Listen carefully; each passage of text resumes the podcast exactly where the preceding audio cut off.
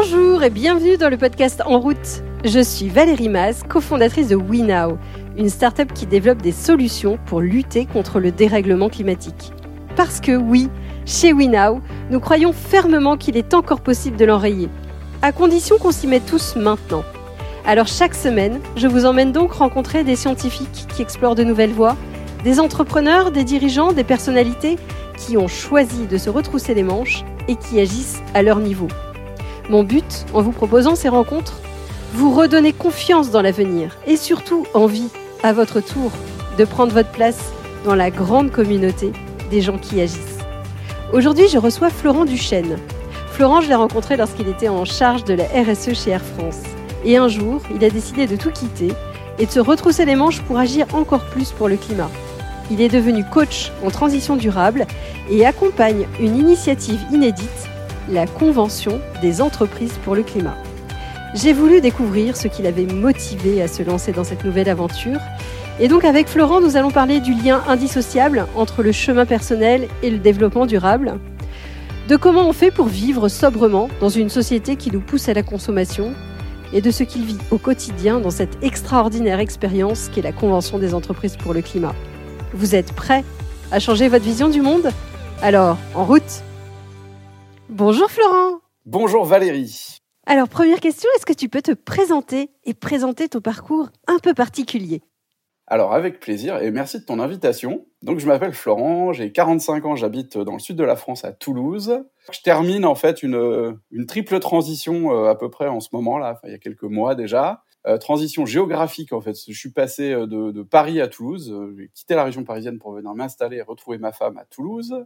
Second volet de transition perso, parce que je suis devenu papa d'un petit Arthur il y a 18 mois. Transition pro aussi, puisque j'ai quitté l'entreprise dans laquelle j'avais passé un peu plus de 15 ans, une grande compagnie aérienne française, pour me lancer dans, on va dire, une quête d'une nouvelle, on va dire, configuration de mon métier et de mon rapport au, au travail, en me mettant au service de la transition et en essayant de trouver euh, finalement euh, ce qui me ce qui me porterait pour les années suivantes. Donc j'ai quitté euh, cette, cette compagnie il y a quatre ans maintenant. Et alors peut-être avant de rentrer un peu plus précisément dans ce que tu fais, est-ce que tu peux revenir en arrière? Qu'est-ce qui t'a amené à la RSE On sait bien qu'on n'est pas tous tombés dans cette marmite au départ. Est-ce qu'il y a des choses ou des déclics qui t'y ont amené? Oui, il y a eu trois déclics, je dirais.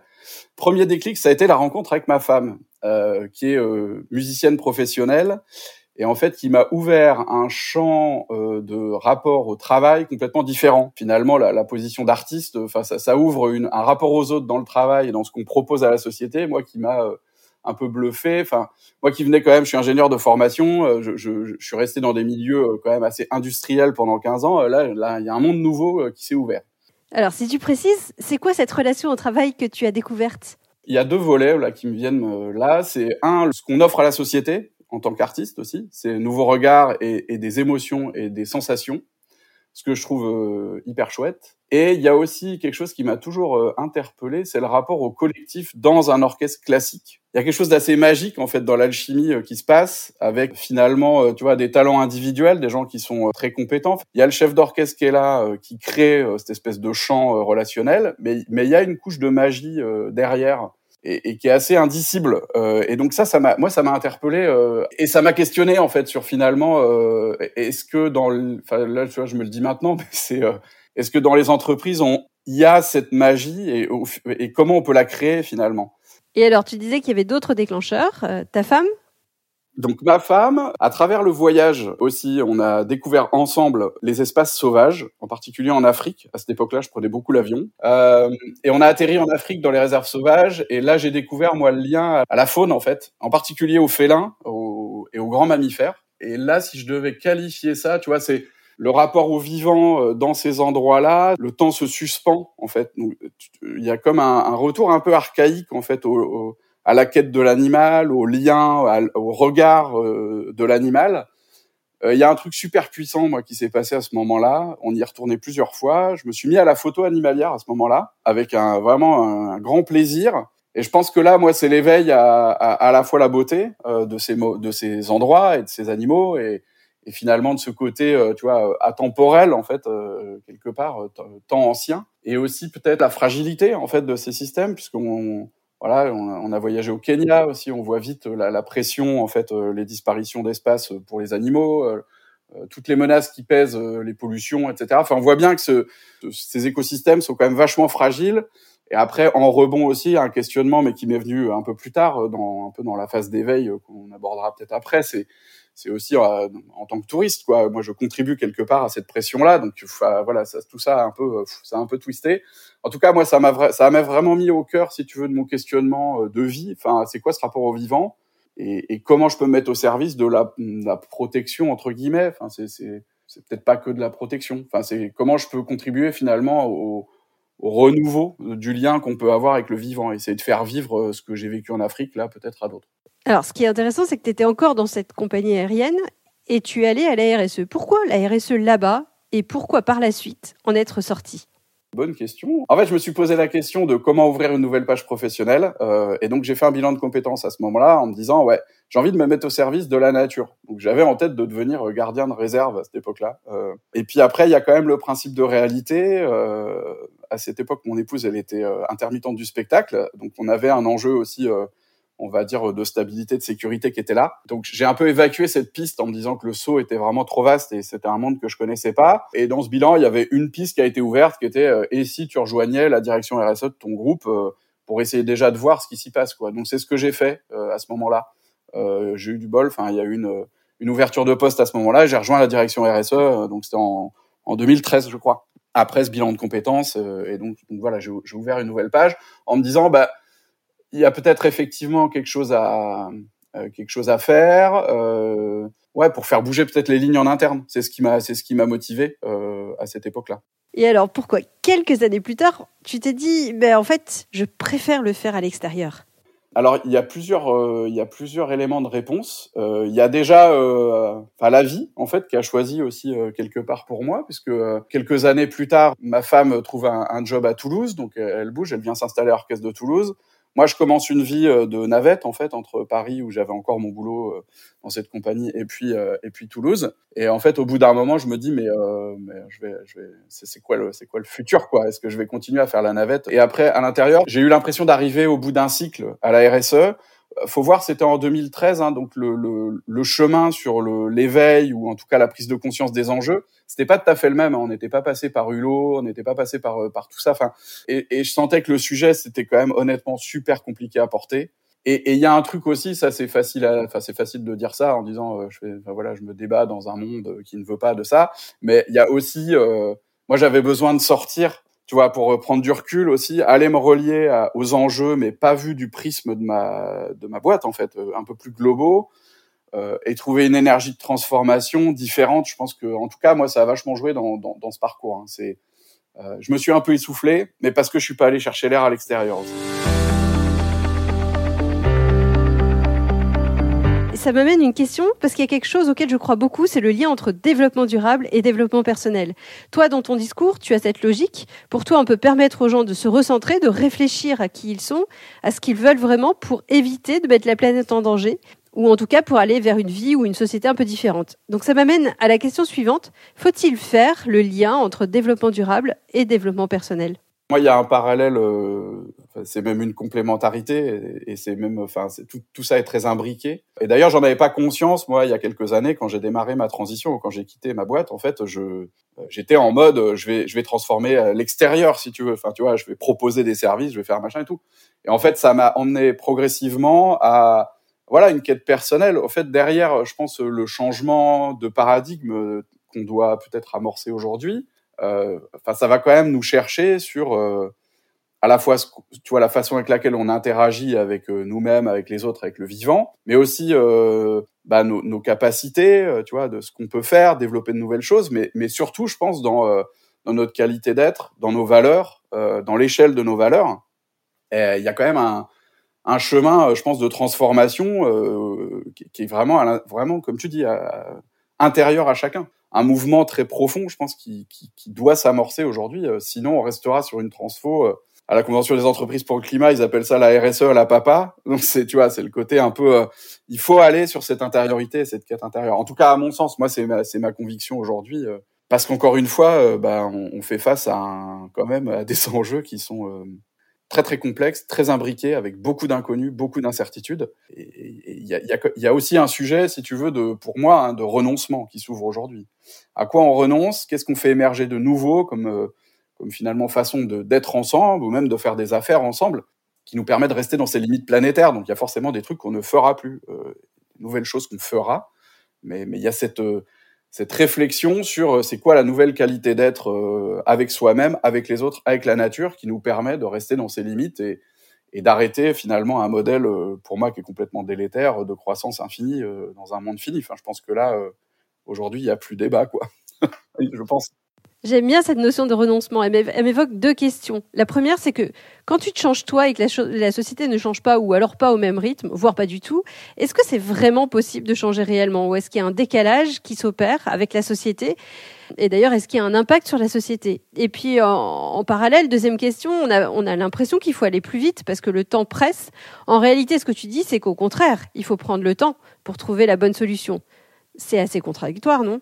Peut-être commencer par... Euh, par le rapport au temps. Effectivement, euh, je, je, moi, ma conviction aussi, c'est on a un enjeu à ralentir, à se remettre dans un temps qui est euh, voilà qui est plus respectueux peut-être de nos rythmes, des rythmes du vivant. Moi, j'ai ressenti personnellement euh, le, le, ce temps de de laisser les choses ouvertes.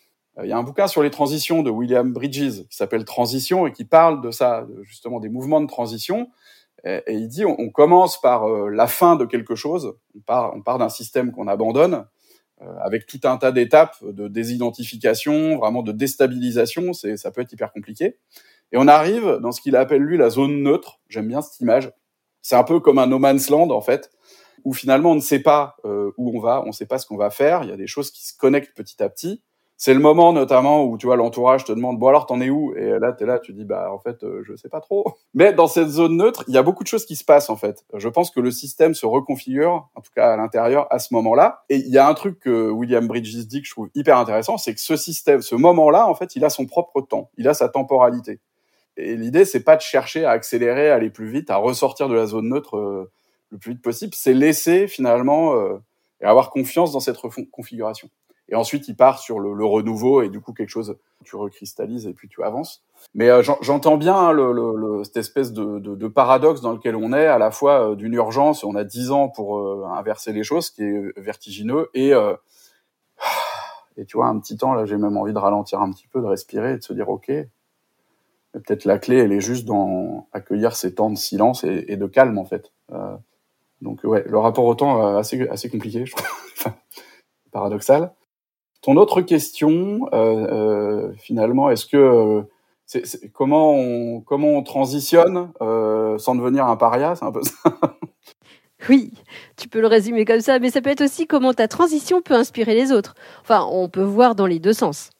C'est un sujet moi que je trouve très très complexe. Euh, il y a une première un premier élément de réponse, c'est euh, comment dire le, le, vivant quand il se développe dans des milieux nouveaux ou hostiles, euh, il fonctionne par euh, essai-erreur, il avance et, et aussi en, en, coopération avec d'autres espèces, euh, les espèces euh, pionnières en fait, elles vont s'allier avec d'autres espèces pour petit à petit, on va dire coloniser, même si l'idée c'est pas de coloniser, mais en tout cas avancer dans un, un milieu hostile. Moi j'aime bien cette image parce qu'en fait une des clés quand même, euh, en tout cas moi de ma transition, c'est euh, être en lien avec beaucoup de gens, euh, ou en tout cas en lien de qualité avec des personnes. C'est pas la quantité qui compte, mais c'est plutôt s'entourer de personnes qui sont en train de lancer un mouvement ou d'aborder un mouvement un peu de la même façon et développer une logique d'entraide et de collaboration. Et ça, moi, ça m'aide beaucoup à finalement à ressentir un mouvement un peu global et pas être tout seul perdu euh, dans, dans, sa cabane quoi. Donc ça c'est un premier élément de réponse, vraiment la coopération, la collaboration et je pense même au-delà euh, c'est une nouvelle alliance, hein, c'est une nouvelle forme d'alliance qu'on doit faire.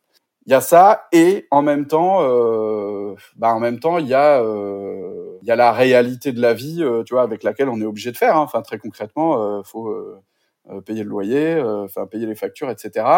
Et je pense là, en tout cas à mon sens, peut-être un apprentissage, c'est aussi euh, être dans le et dans tout ça. Tu vois, être en peut-être en avance ou en test ou en expérimentation sur des nouvelles choses et en même temps bah, trouver peut-être des sources alternatives de revenus, peut-être développer une activité qui est un peu plurielle et qui permette de, d'être sur ces deux tableaux. Et, et je pense qu'il y a une autre chose qui me vient là, je pense qui est assez importante, c'est que le, on va dire, la transition ne démarre pas forcément par un saut dans l'inconnu. Quoi. Il y a aussi, euh, possibilité dans un système en cours de commencer à développer, à réfléchir, à penser, à tu vois, à éventuellement se faire accompagner sur le pas d'après dès le début. Moi, j'ai pas fait ça, donc je, suis parti avec mon idée là sans me faire accompagner tout de suite. Je, je, je pense que si c'était à refaire, je me ferais peut-être accompagner assez vite en fait, pour justement avoir cette vue un peu globale du système et, et pas avancer n'importe comment non plus. Et alors, en tant que coach, justement, comment tu peux ou comment tu vois les autres faire? Comment on peut accompagner des personnes qui sont prises dans le système et qui sont pas forcément encore réceptifs, qui se disent bah c'est pas pour eux ou inversement ils se disent bah jamais j'y arriverai. Comment on fait quand on est coach pour accompagner sans être dans l'injonction ou la culpabilité? En coaching, on va on va essayer de travailler sur euh, ces forces contradictoires qu'empêche le mouvement. Enfin, notre métier, c'est de ne pas induire de chemin euh, présupposé ou, tu vois, c'est vraiment de laisser la liberté et le libre arbitre à la personne accompagnée euh, d'avancer. Et après, il y a une autre chose, euh, moi que j'aime beaucoup en coaching, c'est euh, c'est le discernement et c'est euh, et c'est euh, c'est jouer avec les polarités, c'est-à-dire on est tous face à nos contradictions, tu vois, face aux enjeux climat, il y a assez peu de gens qui sont pleinement alignés, etc. Mais comment dire, l'idée c'est pas de passer d'un extrême à l'autre, euh, c'est d'ouvrir un chemin euh, qui soit euh, attirant pour les personnes et, et attirant profondément, tu vois, c'est-à-dire c'est c'est pas juste comment je vais réduire ma consommation ou comment je vais réduire mon impact, comment je vais me priver du voyage, tu vois, je sais pas, j'en discutais hier encore avec quelqu'un, c'est c'est finalement à l'intérieur comment je me comment je prends soin d'une petite flamme qui est là, qui est présente et, et, à laquelle j'ai pas peut-être porté suffisamment d'attention dans le passé. Donc c'est c'est vraiment prendre soin de ça, ouvrir un chemin en souplesse euh, et tu vois en douceur aussi, euh, et, je vais dire euh, très adapté à chacun chacune. Euh, et au final, la décision dans un coaching ou l'avancée est de la responsabilité de la personne accompagnée. On te dit pas ce que tu vas faire, juste ça t'ouvre le possible, ça te donne confiance dans tes ressources. Euh, intérieur et extérieur, comment se crée une vision du futur qui nous appelle, qui nous donne envie d'y aller. Il y a l'imagination en fait à, réactiver et le coaching euh, intègre cette partie finalement visualisation. Euh, c'est quoi mon futur et surtout comment je peux le vivre en fait. Tu vois, c'est comment il m'appelle dans les tripes. C'est énergétiquement c'est hyper hyper puissant. Ouais, génial. Et, alors, tu participes justement à une expérience qui est extraordinaire, qui s'appelle la Convention des entreprises pour le climat. C'est une volonté de faire changer et de faire en sorte que les chefs d'entreprise, les directeurs RSE de ces entreprises réfléchissent et changent de l'intérieur. Peux-tu nous parler un peu de cette expérience que vous vivez et, toi, ce que ça t'a appris, euh, ce que tu as découvert? Donc la Convention des entreprises pour le climat, elle a démarré. Alors le, projet a démarré euh, il, y a, il, y a, il, y a, un peu plus longtemps. Hein, ça fait euh, quasiment un an et demi que c'est en, réflexion, euh, sous l'impulsion d'une personne qui s'appelle Eric Duverger, qui a finalement progressivement réuni une équipe de, euh, personnes autour de lui. Et aujourd'hui, donc, on est 70 bénévoles dans ce mouvement qui a démarré en septembre. L'ambition, c'est s'inspirer de la Convention citoyenne pour le climat, qui a été impulsée par Emmanuel Macron il y a quelques années, euh, dans le monde de l'entreprise en faisant le, le, le, constat que les entreprises elles ont un rôle majeur à jouer dans la transition et dans le changement de paradigme. Et donc 150 entreprises volontaires ont embarqué dans ce programme euh, qui va durer euh, à peu près huit mois, avec euh, effectivement une ambition qui est assez haute, hein, qui est euh, d'accompagner ces 150 entreprises dans une transformation en profondeur sur quatre dimensions. Transfo intérieur, donc là on est vraiment sur le changement euh, personnel et, et, la mise en action personnelle, euh, transformation du business model, de l'organisation et de l'écosystème. De mon côté, euh, moi je fais partie d'un collectif de coachs et facilitateurs euh, qui euh, soutiennent, euh, on soutient nos 11 dirigeants et leur planète champion dans le mouvement. On, essaye nous d'ouvrir des, des, finalement des espaces de euh, partage entre les dirigeants sur ce qu'ils vivent, de soutien, d'entraide euh, et de les accompagner dans ce mouvement qui est, qui est, qui est vraiment, euh, euh, à mon sens, profond. Euh, J'observe plusieurs choses. C'est euh, déjà la, on va dire le, le, la CEC est un système en soi. Donc c'est pour moi comme un un, un mini euh, univers des entreprises euh, qui vit avec euh, ses propres accélération, ralentissement, doute, frein, soutien, émergence. Donc pour moi, c'est comme un petit organisme vivant et c'est hyper intéressant, en tout cas, d'y participer et de le voir évoluer moi, ça me confronte aussi hein, dans, on va dire, dans mon rôle d'accompagnant, à, à, au fait de lâcher vraiment. 150 entreprises, on ne peut pas contrôler ce qui va se passer. Euh, donc c'est euh, c'est des mouvements euh, des fois qui peuvent être un peu crispés en me disant ah je je sais pas ce qu'on va faire à tel moment machin et tout, et des moments de lâcher, euh, s'appuyer sur le collectif et voir ce qui peut arriver. Ce, qui peut émerger, comment les choses peuvent bouger. Donc ça, c'est un, premier apprentissage de l'organisme vivant. Deuxième apprentissage que je trouve hyper intéressant, c'est qu'on a commencé la CEC par la première session à Paris qui était sur les constats en fait. Et en deux jours et demi, les dirigeants ont pris la vague que j'ai prise moi il y a quatre ans, à la fois cognitive et émotionnelle. Donc ça a été assez puissant. Et, toute la question, et c'est là moi où mon appel à rejoindre ce mouvement était vachement fort, c'est comment on entretient euh, cette énergie euh, qui vient d'émotions négatives et qui se transforme en volonté d'action, et comment on l'entretient sur un temps euh, long de 6, 8 mois, avec autant de personnes embarquées. Et je pense une des clés pour moi, elle est là, euh, elle est vraiment sur cette voilà cette, cette énergie de groupe et, comment on va réussir à la maintenir ou pas en fait jusqu'au bout quoi. Donc c'est vraiment une expérimentation euh, dans l'animation là. Euh, qui puisse euh, être transformante sans tomber peut-être dans les jeux un peu classiques d'entreprise, de partenariat, de machin et tout. C'est aussi un, pour moi une alliance un peu de cœur qui doit se nouer, qui doit être à la fois dans, dans le réel, euh, dans, dans, finalement comment les boîtes peuvent se transformer, mais aussi dans la partie peut-être un peu plus invisible, un peu plus émotionnelle, d'entraide et, et, d'avoir cette conscience, je pense à, nombreux, hein, de, d'être engagé sur un chemin, encore une fois, qui est complexe, euh, plein d'embûches, plein d'incertitudes, et dont l'issue est absolument inconnue, en fait. Donc voilà, c'est faire face à ce chaos euh, ordonné, peut-être. On parlait tout à l'heure de futur, de vision, de narratif inspirant. Est-ce qu'il faut faire peur pour amener ça? Aujourd'hui, la communication sur le climat est quand même très orientée culpabilisation alors je dirais un peu de tout ça, je pense. À mon sens, euh, partir des émotions, je pense que c'est hyper important dans le cheminement, parce qu'encore une fois, les émotions négatives peuvent se transformer en énergie euh, propulsante.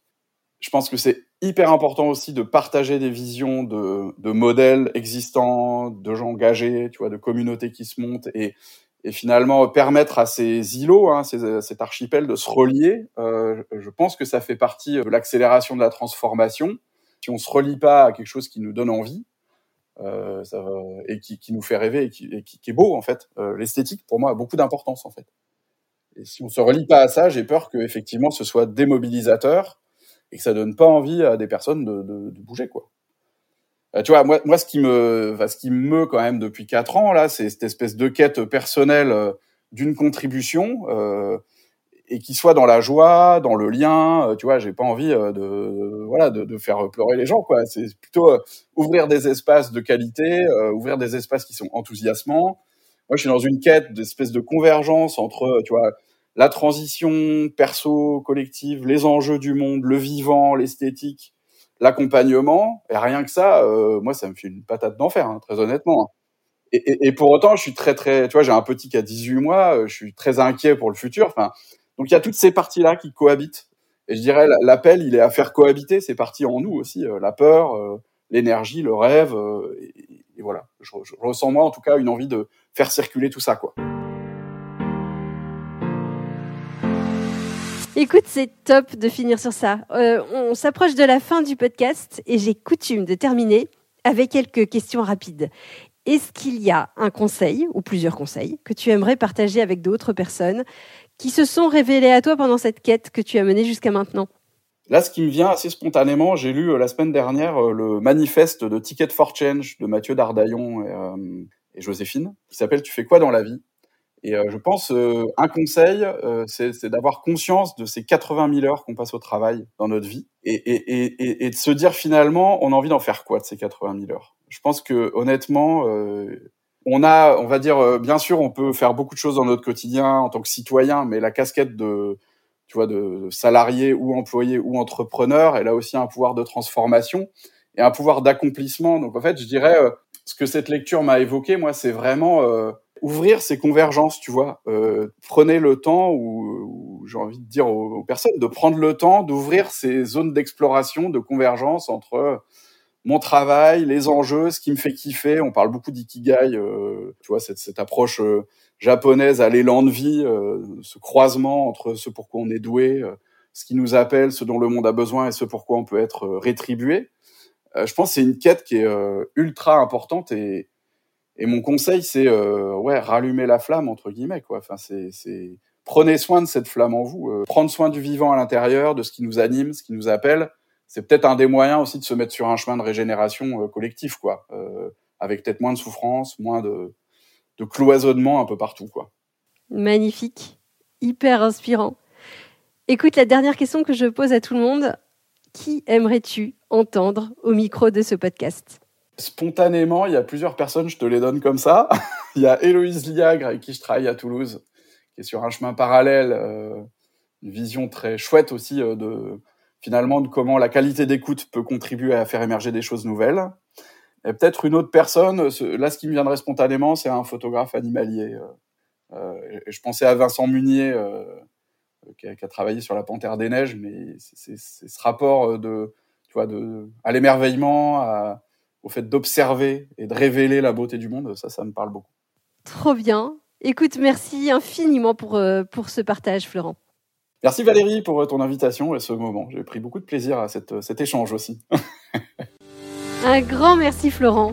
Si cet épisode vous a inspiré, n'hésitez pas à le partager sur les réseaux sociaux ou à lui attribuer 5 étoiles sur votre plateforme de podcast préférée. C'est comme cela que le plus grand nombre pourra le découvrir. Et qui sait, vous serez peut-être à l'origine d'une nouvelle vocation. Vous pouvez retrouver tous les autres épisodes sur notre site web www.wenow.com. La semaine prochaine, je recevrai Stéphanie Giquel, sportive de l'extrême et athlète de l'équipe de France. Ça s'annonce passionnant. À la semaine prochaine!